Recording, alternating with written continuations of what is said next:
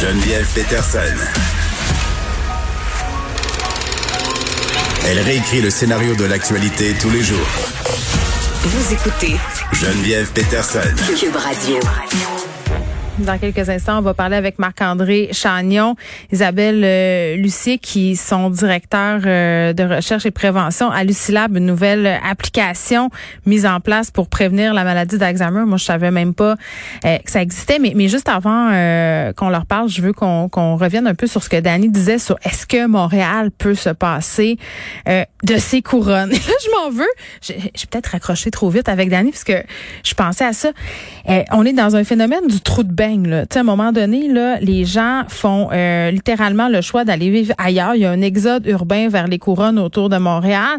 Puis tu sais, quand je regarde toutes les personnes que je connais qui ont fait ce choix-là, là, des Montréalais purs et durs, là, qui avaient des familles, des enfants, qui Montréal tatoué sur le cœur, puis jamais je vais quitter mon Rosemont, mon Myland, euh, mon Antique pour une banlieue, pour aller vivre ce mode de vie-là, ben personne veut revenir un coup que le move est fait. Il y a une période de transition là où évidemment les gens ont le Montréal fever, euh, se disent ben mon Dieu qu'est-ce que je viens de sacrifier là, mais au bout d'un certain temps, là, les, les couronnes se sont déniaisées la gang là, c'est ça que j'ai envie de dire. Euh, les facilités montréalaises, les restos, la vie, même euh, on a des petits centres-villes maintenant.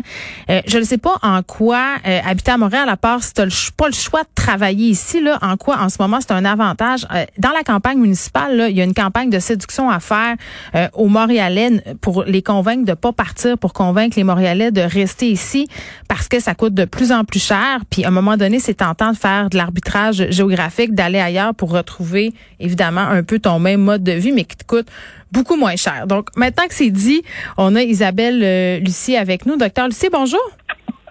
Oui, bonjour.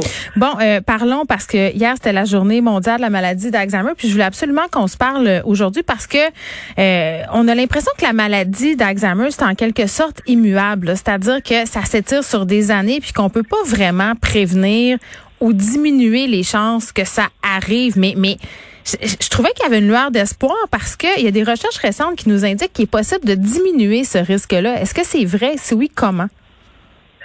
Oui, oui, tout à fait. Euh, ben, comme vous l'avez mentionné, il y a des risques qui sont euh, non modifiables. là. Oui. Euh, par exemple, le risque augmente avec l'âge. On sait qu'il y a des, euh, des gènes qui sont impliqués dans certaines formes. Euh, il y a une forme familiale, par exemple, qui est plutôt rare. là. C'est 2, 2 à 5% des cas là, où c'est vraiment déterminé par des gènes. Il y a des gènes prédisposants.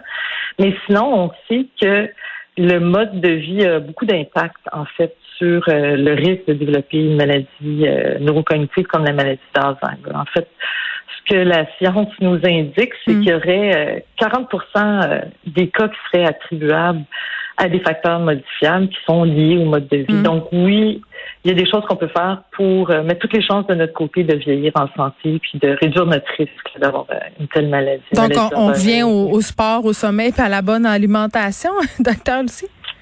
Oui, tout à fait. Effectivement, c'est bon pour euh, le cœur, le corps, c'est bon pour le cerveau. Il y a beaucoup d'études qui ont montré, euh, chez l'islam, par exemple, on travaille principalement sur trois domaines, euh, trois facteurs de risque qui sont exactement ça, l'alimentation, la saine alimentation, l'activité physique, puis aussi la stimulation intellectuelle.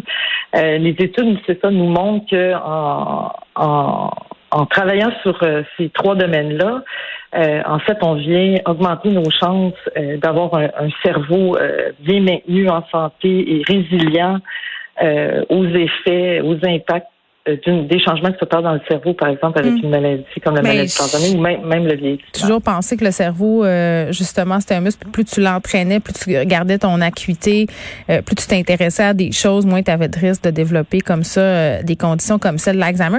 Marc-André Chagnon qui s'est joint à nous, qui, euh, qui travaille aussi pour le projet euh, de Lucilab. Euh, Monsieur Chagnon, bonjour. Bonjour, ça va bien? Oui, ça, ça va très, très bien. Je vais faire un peu de pouce là, sur ce que votre collègue disait, puis qu'on parle de cette application-là, Lucilab. Il y, a, il y a beaucoup de science derrière cette application-là. Comment ça a fonctionné? Comment, comment vous avez développé cette application-là? Euh, oui. Euh, euh, le, le projet a commencé en 2014 euh, quand, ma, quand ma grand-mère était atteinte de la maladie puis Oui. elle a décédé Oui. euh, cette année-là. Oui. Donc, on a vu vraiment le poids émotionnel que ça peut avoir sur les prochains dents, puis aussi sur la personne affectée. Fait que c'est à ce moment-là que André, le reste de la famille et moi, on a décidé de, de trouver une solution à ça comme on pouvait. c'est sûr qu'il n'y a pas de solution miracle, mm. mais on voulait mettre sur pied justement une application via les téléphones cellulaires et l'Internet pour rejoindre le maximum de personnes, puis faire la promotion des saines habitudes de vie, euh, puis, puis, puis justement qui sont reconnus pour avoir un, effet protecteur sur le cerveau. Euh, donc c'est ça un petit peu pourquoi on a décidé d'entreprendre des projets comme ça, puis se baser sur la science pour, pour, pour bâtir l'application puis les fondements de notre programme. Hum, et docteur, tu sais comment il fonctionne cette application-là? Oui, c'est une application, ben, comme on l'a dit, là, les, c'est une application, donc c'est numérique, c'est euh, accessible sur différentes plateformes. C'est euh, un programme, en fait, justement, qui vise à favoriser le, maintien, euh, l'adoption, le maintien de saines habitudes de vie avec deux grands objectifs. Sensibiliser les gens, justement, à ce qu'ils peuvent faire dans leur quotidien, donc aux facteurs de risque. On a mentionné ces trois-là, mais on aborde aussi d'autres facteurs de risque.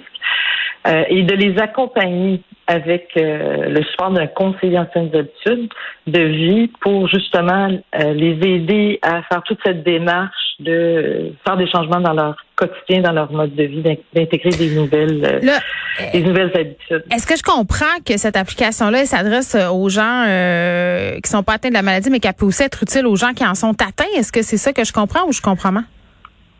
Pour le, pour le moment, on vise des personnes qui n'ont pas de troubles ah, Donc, on ne travaille pas chez les personnes atteintes. On est du côté de la, de la prévention. Puis c'est ça, ce qu'on souhaite, c'est vraiment de les accompagner là, euh, de façon très personnalisée. on n'offre pas, par exemple, comme dans d'autres programmes, ce qui peut être très bien aussi, là, mais c'est un programme tout prêt. Là. Euh, suivez cette diète-là pendant 10 semaines, suivez ce programme d'exercice. Nous, on va vraiment avec les besoins, la situation de la personne ses motivations, ses barrières, ses aspirations, puis on bâtit avec cette, avec la personne, avec le participant, mm. tout un plan d'action, des objectifs qu'on fait pas à pas pour arriver à euh, augmenter notre activité physique, par exemple, euh, à des